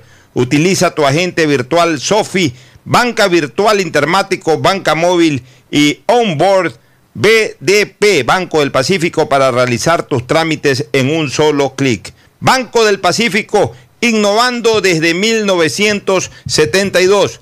¿Más gigas o más velocidad? Con Claro no tienes que elegir, porque con la red más rápida tienes los dos. Navega con el doble de gigas, no uno, sino dos gigas. Llamadas ilimitadas a cinco números claro, WhatsApp y Facebook Messenger gratis. Todo en tu paquete prepago de 5 dólares. Cómpralo en tu punto claro favorito. Con claro todo se conecta. Reactívate con tu comunidad, cumple con tus obligaciones en el pago de tus créditos hipotecarios. El BIES te respalda y tiene soluciones de pago para ti, plazo de hasta 30 años. Aplica el interés original del crédito, es decir, el mismo interés con el que te prestaron. Contacta al BIES, ponte al día y fortalece el sistema de seguridad social. Reactívate, aportamos al futuro. Si sufres de desconfianza digital en CNT, te ayudamos a superarlo. Registra tu tarjeta de crédito o cuenta bancaria llamando al 1-800-100-100, así de fácil, 1-800-100-100 o al asterisco 611 o usa el botón de pagos en pagamisfacturas.cnt.gov.es. CNT, conectémonos más. Aceites y lubricantes Gulf. El aceite de más alta tecnología en el mercado acaricia el motor de tu vehículo para que funcione como un verdadero Fórmula 1 con aceites y lubricantes Gulf. Bueno, retornamos, retornamos y tenemos en línea al doctor Alfredo Palacio González, ex ministro de Salud, ex presidente de la República, eh, médico, eh, médico clínico, médico cardiólogo. Eh, presidente Palacios, un saludo cordial, qué gusto tenerlo aquí en nuestro programa. Estamos con Fernando Flores, que también le va a formular algunas preguntas. ¿Cuál es su evaluación como ex ministro de Salud y como ex presidente de la República de esta pandemia, de la forma como golpeó la pandemia al Ecuador y especialmente de lo colapsada que ha estado la estructura sanitaria de este país. ¿Así la dejó usted o la han deteriorado en estos últimos años, eh, expresidente Palacios? buenos días. Ah, buenos días, señor periodista, señores periodistas. Muchas gracias por su invitación y aprovecho la oportunidad para saludar a mis hermanos guayaquileños, a pesar de que no estamos en la hora más alegre, sino probablemente en un momento oscuro para nuestra patria. Pero, sin embargo, creo que a pesar de los déficits que ha tenido el, enfrentamiento de esta epidemia, estamos saliendo y vamos a tener, vamos a tener esperanza. Creo que sinceramente esta epidemia nos tomó desprevenidos en algunos aspectos. En el aspecto político, en el aspecto, podemos hablar de eso, en el aspecto social también podemos hablar de eso, pero sobre todo en el aspecto de salud. Creo que nuestro sistema nacional de salud hizo caput. Creo que está totalmente desvencijado, está desprestigiado, ya no funciona no hay forma de parcharlo, necesitamos cambiar y necesitamos un nuevo sistema de, salud. Un sistema de salud que yo lo propuse hace 10 años, que era el aseguramiento universal de salud. En esa época los que tenían más o menos protección con garantías explícitas eran no más allá del 22% de la población. Yo proponía que fuera el 80%. Con la propuesta del aseguramiento universal de salud, mi primer ministro de Economía fue Rafael Correa. Y por supuesto que le expliqué con toda claridad, con un pizarrón, que era eh, cómo debía ser el aseguramiento.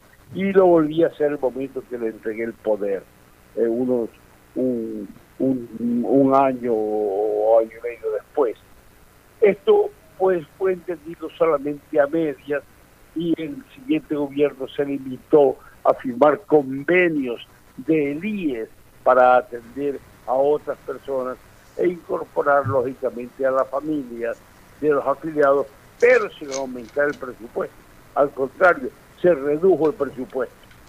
El aseguramiento universal de salud yo lo había estudiado con la Universidad John Hopkins, que como usted ahora es el principal vocero de cómo progresa esta epidemia en todo el mundo. Con esa universidad muy especial, especializada en programas de salud, conformé y dejé un, un blueprint escrito muy bello sobre cómo debía ser el aseguramiento universal de salud en el Ecuador y lo dejé funcionando en tres ciudades, totalmente descentralizado. No totalmente, porque era más completo, pero ya empezando en tres ciudades, Guayaquil, Quito y Cuenca, con los alcaldes de Bon, Moncayo y Cabrera. Con ellos, desgraciadamente el siguiente gobierno se peleó con el alcalde y todo se fue al diablo y todo regresó a estar peor que antes y ahora peor porque se está reduciendo la, eh, el, presupuesto de la salud. De modo que esto ha sido la causa por la que nos ha, nos ha tocado eh, estar atrasados. Y estos atrasos se consiguen en algunas cosas tan simples. Empieza la epidemia y lo primero que teníamos que hacer frente a un virus nuevo donde no hay ni vacuna es tratar de diferenciar los infectados, los susceptibles de los demás. Para eso necesitamos pruebas. Somos 17 millones y empezamos a, a comprar pruebas de 500 o de 10 mil, lo cual era imposible. Imposible, nos iba a trazar en la separación. Tenemos que decir a todo el mundo, tiene todo el mundo que meterse en sus casas.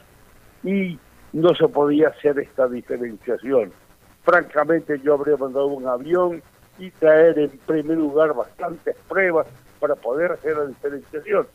Y además mandar un grupo de cuatro o cinco médicos que aprendan a hacer la prueba.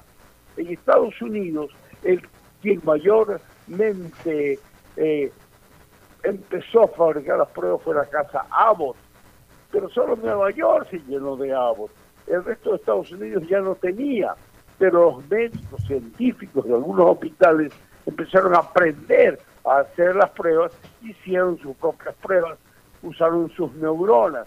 Es decir, a veces no solo es cuestión de plata, es también, es también cuestión eh, de neuronas. Eh, eh, expresidente, expresidente, una pregunta. Usted eh, ha sido en la función pública ministro de Salud, ya lo dije, y también, por supuesto, expresidente constitucional del Ecuador. En algún momento al inicio de esta pandemia o en medio de esta pandemia, ¿se tomaron la molestia o el propio presidente de la República, Lenín Moreno, o el ministro de Salud, por ejemplo, de llamarlo a usted para pedirle alguna opinión, algún asesoramiento, algún criterio, o, no lo llamaron para nada? Bueno, sí, sí lo hizo el presidente.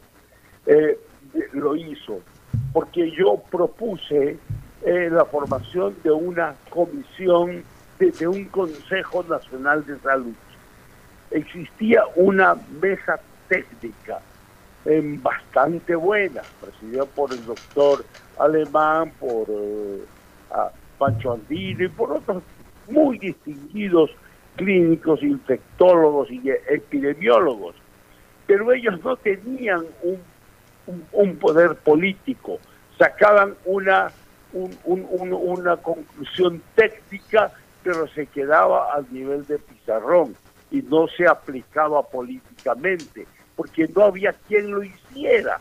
En alguna manera el vicepresidente intentó tomar esa actitud, pero no es médico y estaba realmente solo.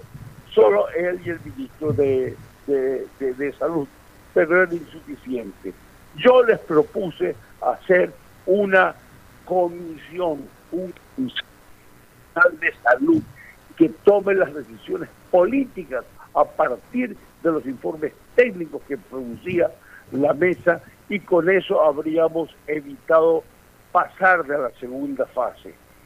Cuando hice eso, el presidente Lenín Moreno tuvo la gentileza de llamarme a felicitarme, a agradecerme decirme que eso se haría, pero de allí no pasó.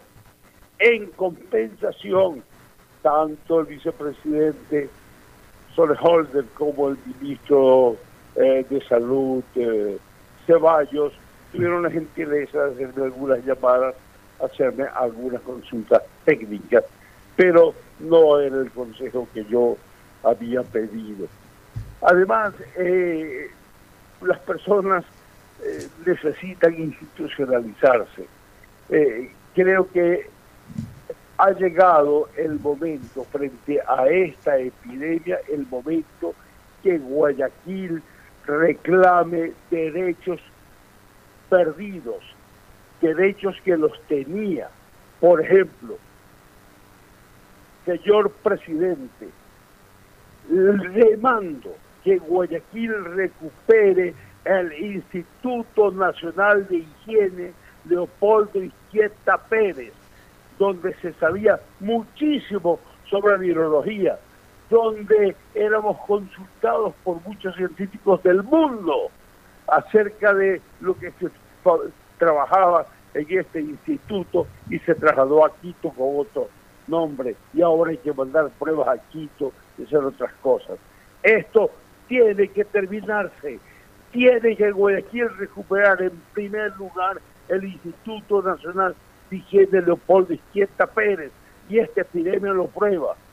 Segundo, señor presidente, Guayaquil necesita recuperar su hospital universitario que fue hecho para la universidad y para preparar a nuestros médicos para hacer investigación científica que deberíamos estar haciendo a ver qué es lo que pasa con el origen de este virus, que se da tantas, tantas eh, versiones y nosotros deberíamos estar haciendo esa investigación, por supuesto, entre otras que voy a señalar en un momento.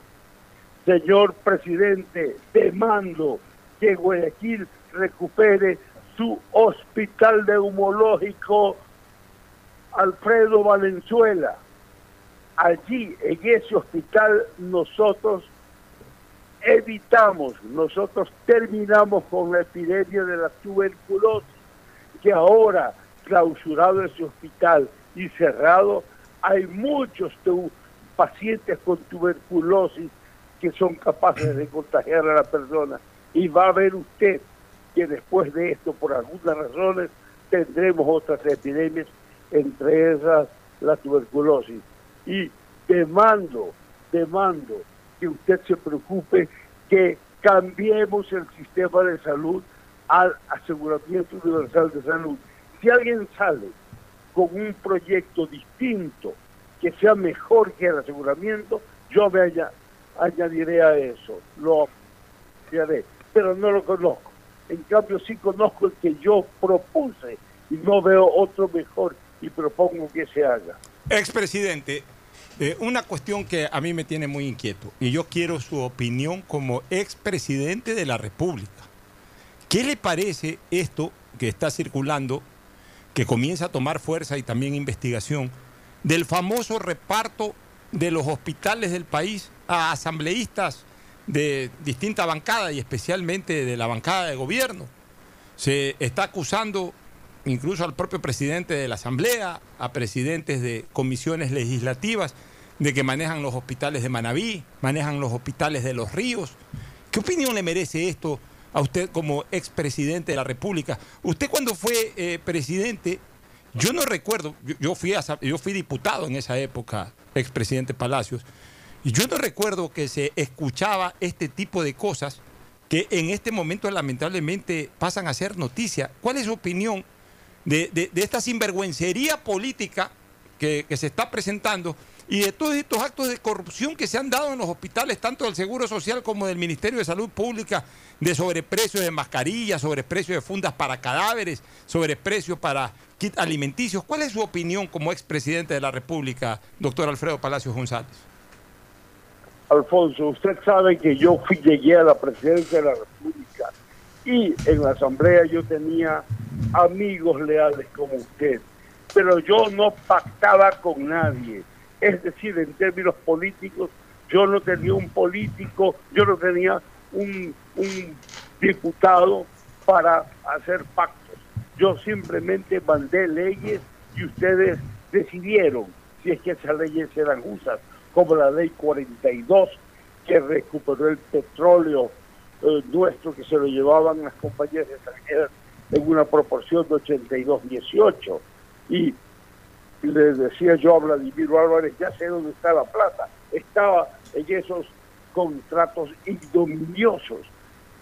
Además, ustedes me ayudaron a recuperar el Pozo 15, el, con los aledaños de Peñacocha, el Tuturi, de Moncocha, que nos dejó una fortuna que yo se la dejé al siguiente, al siguiente uh, gobierno. Eh, eh, solamente de mayo 2006 a diciembre de 2006, solamente allí se hicieron 2 mil millones de dólares fuera de presupuesto. En el FAC, Fondo de Ahorro y Contingencia, quedaron 600 millones. Es decir, se trabajó sin pactos, sin patriarcas de la componenda. Ahora lo que usted me dice es una epidemia que yo creo que es mayor que la, de, que la del coronavirus. Y esa epidemia es la epidemia de la corrupción. Los hospitales no se reparten. Eso es politiquería. Cuando hablamos de hospitales hablamos de salud. Y hablar de salud es hablar de política, solo que al más alto nivel. Eso tiene que estar en la cabeza de los ecuatorianos. Que en este momento hablar de salud es la mejor política que tenemos que tener y eso no se reparte porque va por mal camino. Y lo advierto desde ahora. Eso tendrá que cambiar y el sistema debe cambiar y se lo demando al señor presidente de la República ahora se queda ya tan poco tiempo pero puede hacer en poco tiempo muchas cosas yo hice muchas cosas en apenas en apenas 20 meses pero estas cosas de Guayaquil deben ser recuperadas ahora muy bien este expresidente Palacios también va a participar del diálogo Fernando Flores Marín. Fernando, ¿alguna pregunta o algunas, las que tengas en mente, por favor, para el expresidente Alfredo Palacios? Te escucho, Fernando. Eh, buenos días, doctor Palacios, presidente de la República. Mi pregunta no va al expresidente, ya Pocho ha hecho las preguntas que, convenientes en más, una de las preguntas que hizo Pocho se le iba a realizar yo también, pero en este caso mi pregunta va, más, va al médico al doctor. A mí me nace una inquietud. Se dice que el COVID-19 va a infectar aproximadamente al 70% de la población, donde entran asintomáticos, donde entran todos los que tienen síntomas leves o los que tienen síntomas más serios, los que se agravan y todo. Pero hay un 30% de la población que aparentemente no se va a ver afectada. Ese porcentaje de la población quiere decir que hay personas inmunes ante el COVID. Porque conozco casos de, una pareja de esposos que el esposo creo que tenía, le dio el coronavirus y a la esposa no, a pesar de estar juntos todo el día y dormir juntos y todo. Entonces, hay personas que pueden ser inmunes a esto. Doctor, adelante. Sal, se vuelva una, una epidemia, se va a reducir. Y eso sí va a pasar con nosotros este virus no se va a ir y va a quedar endémico. Pero el problema va mucho más allá, porque si vamos a infectar al 70% de la población para conseguir este resultado, vamos a exponer a los vulnerables. En ese 70% hay muchos cardiovasculares, muchos diabéticos, muchos cancerosos, muchas em, em, embarazadas que son vulnerables no solamente para ser infectados, sino para enfrentar la muerte. Por lo tanto, ese no es el camino. El camino es otro, es algo que no, no, no, no, no lo he escuchado. A mí me gusta hablar más de en términos científicos. Si yo voy a hacer un cambio, si yo voy a hacer el levantamiento de medidas, eh, si yo voy a pasar de del aislamiento al distanciamiento, por ejemplo, es algo muy sospechoso. Pero si yo voy a hacer eso, quiero basarme en datos científicos. Y esos datos científicos son la disminución de la tasa de contagio en números, la disminución de, de asistencia a las emergencias. Cuando yo hablo de disminución de la tasa de contagios, tengo que referirme a un número muy importante que se llama el R sub 0. Y el R sub 0 lo describió magistralmente un escritor italiano joven. Escribió una novela hace algún tiempo que se llamó el, eh, La soledad de los números primos. Ahora ha escrito algo maravilloso, describiendo el R sub cero, que a veces es difícil de entender. Él lo definió así. Si en el mundo tienes tú siete, siete mil millones de bolas de calica y le tiras una bola infectada, esa bola le va a pegar a dos bolitas. Esas dos bolitas se van a infectar y salen disparadas a tocar otras dos bolitas y así sucesivamente. Es decir, cada vez más se van produciendo más, eh, se van produciendo más infectados. Él decía, en este caso, el R sub cero de las bolitas, de las canicas, es 2. Y él sostenía que el R sub cero del, del coronavirus es 2.5 y eso no es poco. El de la el de la fiebre española del de 1918 fue de 2.1 y mató millones. De manera que 2.5 no es poco. Sin embargo, yo he conversado con epidemiólogos guayaquileños que están trabajando en la, en la UES, donde se está haciendo la gran labor, y ellos me han dicho que ellos piensan que R sub cero de Italia es de 4 y que en Guayaquil es de 3. La única forma en que sin tener vacuna nosotros podemos bajar el, la, epidemia, frenar la epidemia, es bajar el R sub 0 a menos de 1. Es decir, los científicos ya tienen que hablarnos en esos términos y esos términos deben ser trasladados a los medios de comunicación para que la gente sepa qué es lo que se está haciendo y no simplemente una, una cuestión de imaginación. Ya, ¿y alguna otra pregunta, Fernando? No, era una inquietud que tenía. Ya, y entonces, para terminar este tema y pasar un ratito a lo político también, eh, expresidente Palacios, ¿usted qué piensa? ¿Que esta eh, posibilidad de contagio va a ir creciendo? ¿La carga viral ya ha bajado?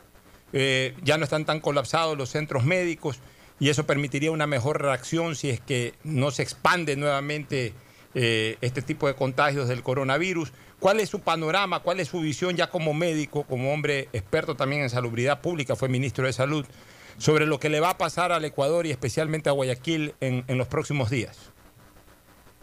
Bueno, científicamente, Alfonso, no lo sé porque para eso tendría que tener los datos de los que hablaba hace un momento, y esos datos no se han publicado y no existen.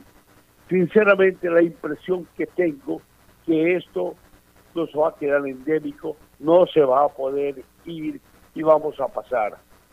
Sin embargo, debo decirle que esta no es la peor epidemia que vamos nosotros a afrontar. Según un sistema de salud se nos vienen epidemias de las no contagiosas. Esta es contagiosa, van a salir vacunas, finalmente se frenarán, pero simplemente son hipótesis que estoy haciendo porque no tengo datos científicos para interpretarlo y estoy en el gobierno. Sin embargo, sí le puedo afirmar que van a venir epidemias peores que no se están previniendo, que son las no contagiosas. Por ejemplo, también contagiosas, ¿ah? ya lo voy a explicar por qué. Pero las no contagiosas son diabetes, enfermedades cardiovasculares, cáncer, enfermedad pulmonar. Eso crece dramáticamente y no se está haciendo demasiado porque no tenemos el sistema de salud preventivo que ya debería tener el sistema, eh, aseguramiento universal de salud. Sostengo que eh, eh, socialmente no hemos estado preparados y esto va a aumentar otras epidemias casi infecciosas. Por ejemplo, les, dijimos a la gente, tiene que quedarse encerrados en sus casas. Su casa, Alfonso, su casa, Fernando, mi casa, son seguramente casas cómodas, pero hay casas que son suntuosas, donde usted puede ir y pasar vacaciones tres meses. Pero sálgase un poquito de Guayaquil, vaya usted, vaya, acérquese al pantano y va a ver que allí levantan paredes de caña, las tapan con zinc y las llaman casa. Y allí le meten a siete personas y le dicen que no salgan. Allí es donde va a provenir la epidemia de dengue, de chikungunya y de otras enfermedades. En este momento sigue el hospital neumológico, ya tenemos muchos tuberculosos que andan en la calle y que son transmisores. Vamos a tener epidemias serias que debemos que afrontarlas con mucha seriedad.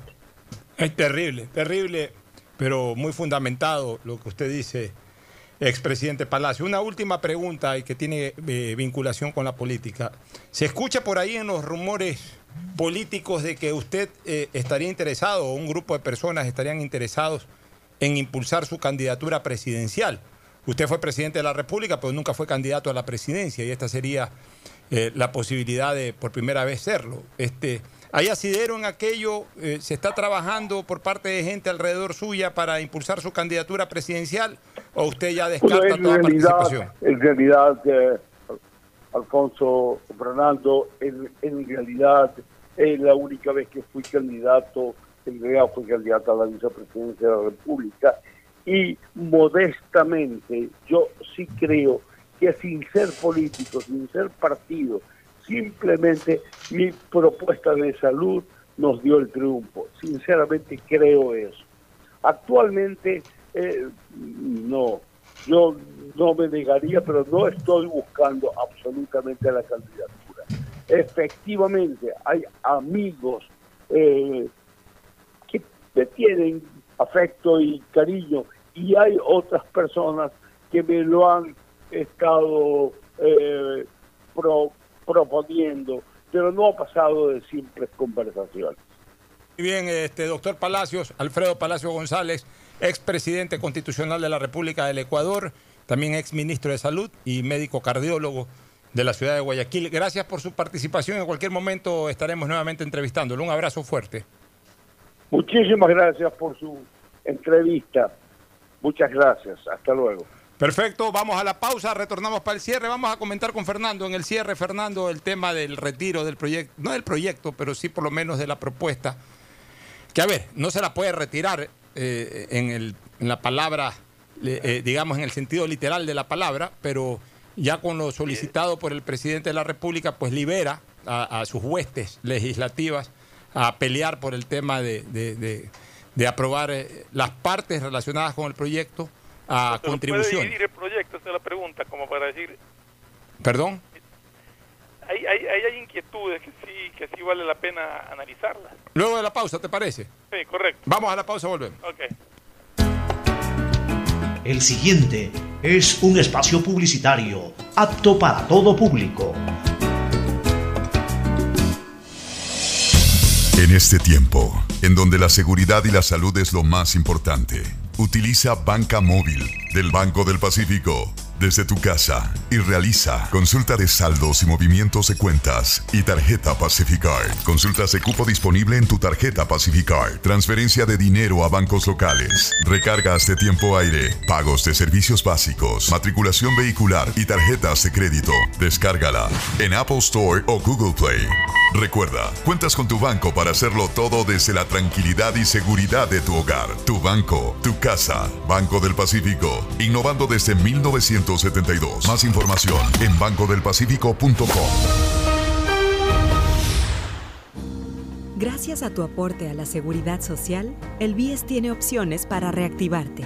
Estás a un solo clic o llamada para tu préstamo quirografario emergente.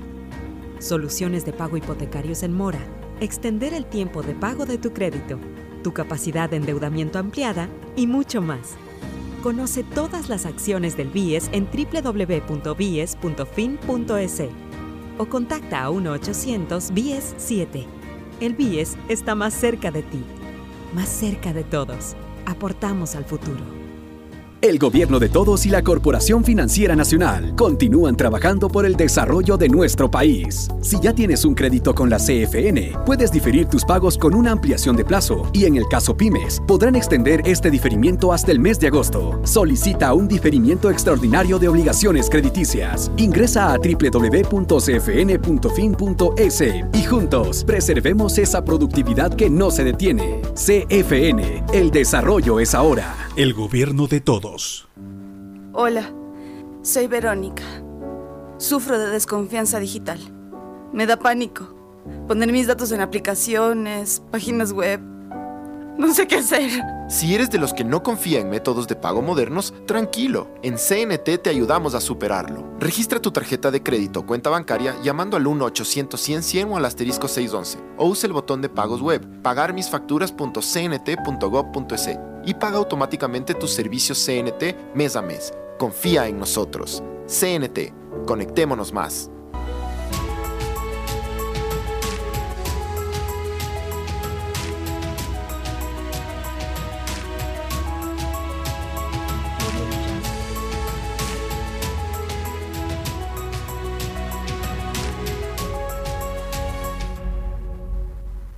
Somos ecuatorianos trabajando para la sociedad. Somos compatriotas comprometidos con cada uno de ustedes, solidarios, sin distinciones. Somos mestizos, indígenas, afros, cholos, chagras, montubios. Somos alasacas, cañaris, huancabilcas, araguros, minchaleños, quichuas, sáchilas, shuars. Somos monos, manabas, chullitas, lojanos, morlacos, guaitambos, ibarreños, guarandeños, sarumeños, amazónicos. Somos todos ellos. Somos ecuatorianos acercando aguambras, taitas, guaguas, pelados, ñaños, panas, amarres, brothers, yuntas. Somos como tú, camellando desde donde nos toca para salir adelante, luchando contra viento y marea, contra lo cierto e incierto, contra la adversidad, contra el miedo. Somos ecuatorianos conectando ecuatorianos. Somos Ecuador, carajo. CNT, trabajando para que te quedes en casa. Si quieres estudiar, tener flexibilidad horaria y escoger tu futuro, en la Universidad Católica Santiago de Guayaquil trabajamos por el progreso en la educación, ofreciendo cada día la mejor calidad. Estamos a un clic de distancia. Contamos con las carreras de marketing, administración de empresa, emprendimiento e innovación social, turismo, contabilidad y auditoría, trabajo social y derecho. Extendemos el periodo de inscripción hasta el 15 de mayo. Sistema de Educación a Distancia de la Universidad Católica Santiago de Guayaquil. Formando líderes siempre. Gracias a tu aporte a la seguridad social, el BIES tiene opciones para reactivarte. Estás a un solo clic o llamada para tu préstamo quirografario emergente. Soluciones de pago hipotecarios en mora. Extender el tiempo de pago de tu crédito tu capacidad de endeudamiento ampliada y mucho más. Conoce todas las acciones del BIES en www.bies.fin.es o contacta a 1-800-BIES-7. El BIES está más cerca de ti, más cerca de todos. Aportamos al futuro. El gobierno de todos y la Corporación Financiera Nacional continúan trabajando por el desarrollo de nuestro país. Si ya tienes un crédito con la CFN, puedes diferir tus pagos con una ampliación de plazo y en el caso pymes, podrán extender este diferimiento hasta el mes de agosto. Solicita un diferimiento extraordinario de obligaciones crediticias. Ingresa a www.cfn.fin.es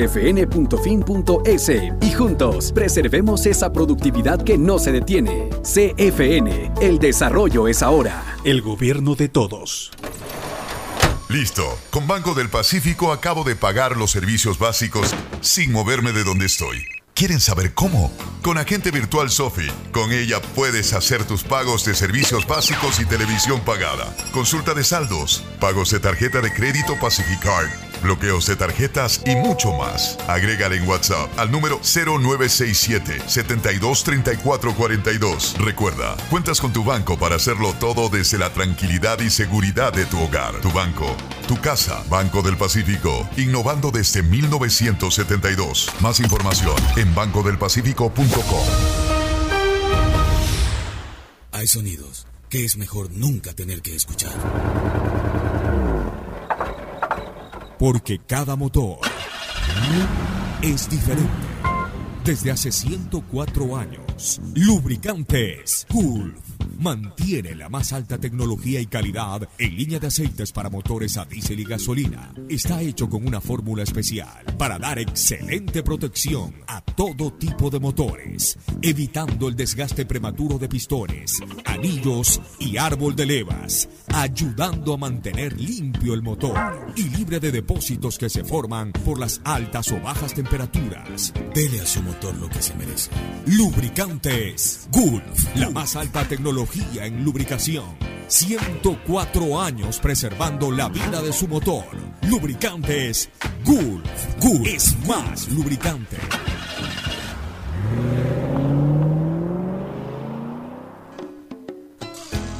Fin del espacio publicitario.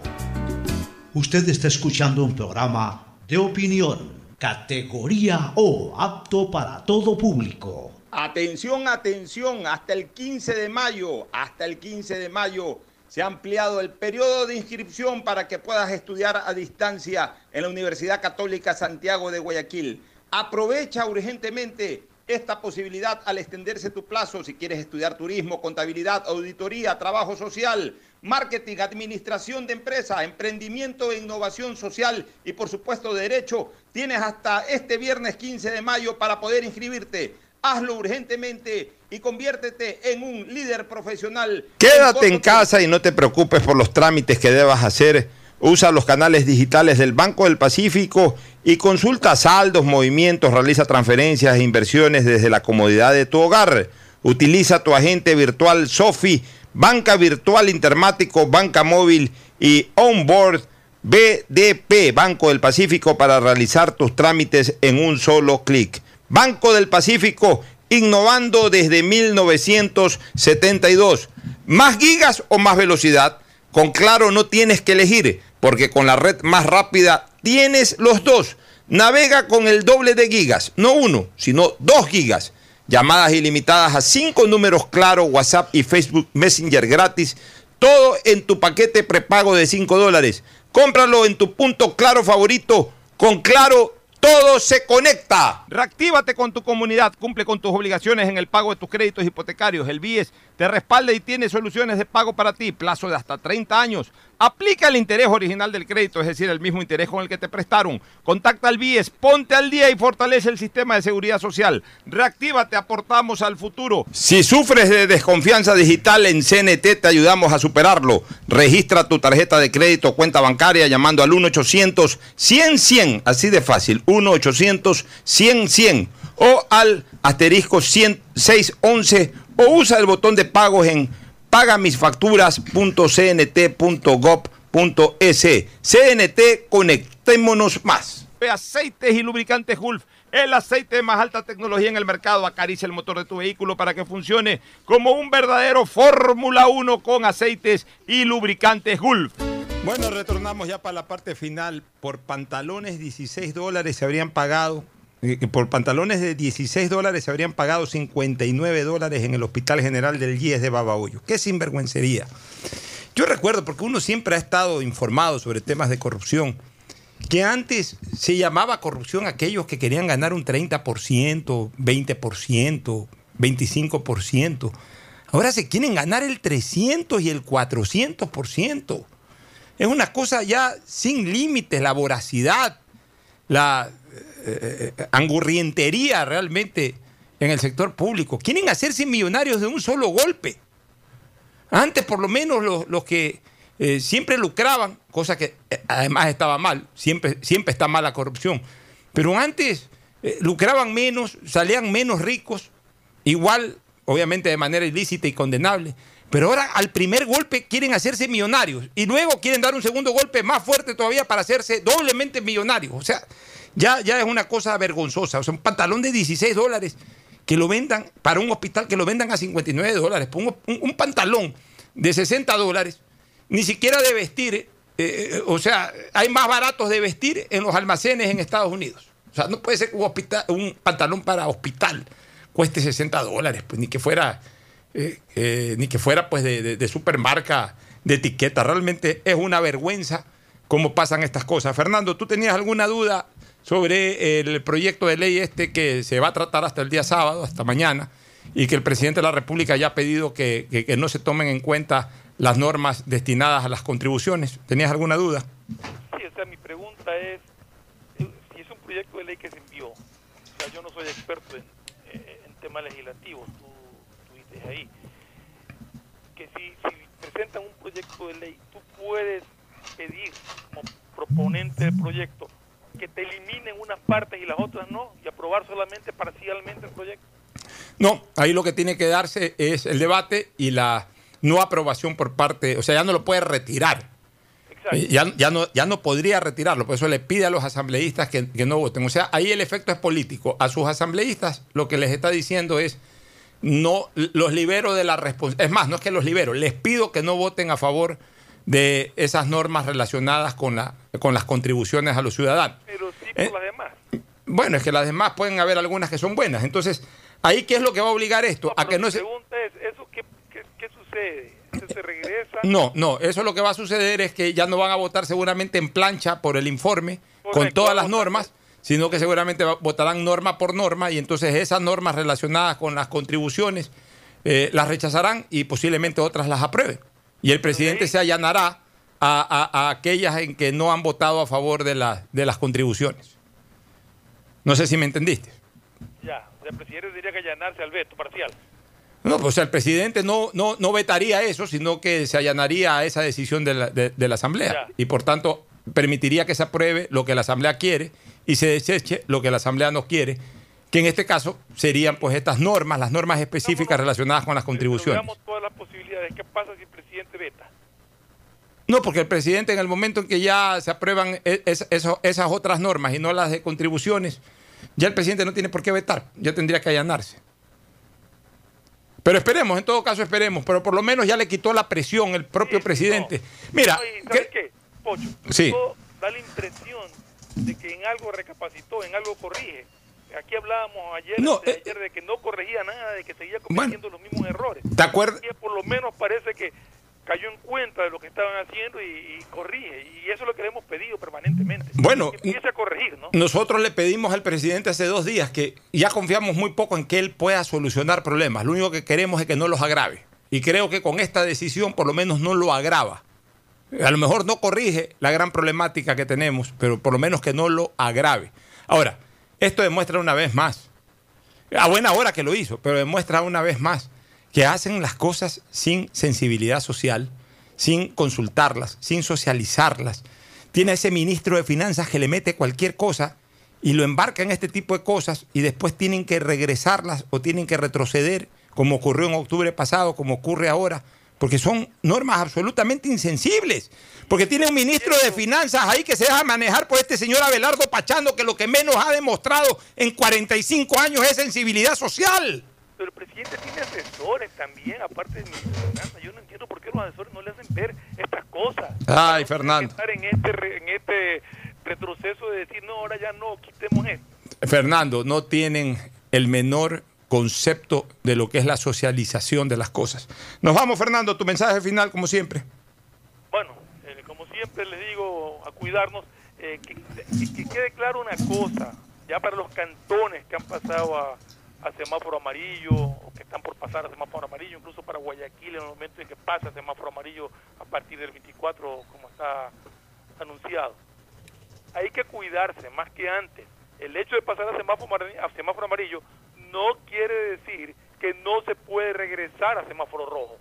Si las cosas no se dan, si incumplimos las medidas de, protección que nos están pidiendo que tengamos, pueda y empieza a aparecer un rebrote, podemos volver al semáforo rojo. O sea, no es que nos estamos librando ya, estamos dando un paso para ir avanzando. No retrocedamos ese paso. Así es, Fernando. No solamente que esperemos no regresar al semáforo en rojo, cuidado, avanzamos hasta el cementerio y volvemos de donde salimos, desde el polvo. Regresamos al polvo, eso es lo que tenemos que evitar.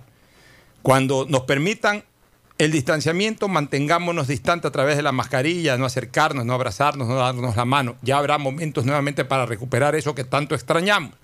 Y mientras todavía se nos, eh, se nos pide estar en aislamiento, cumplámoslo.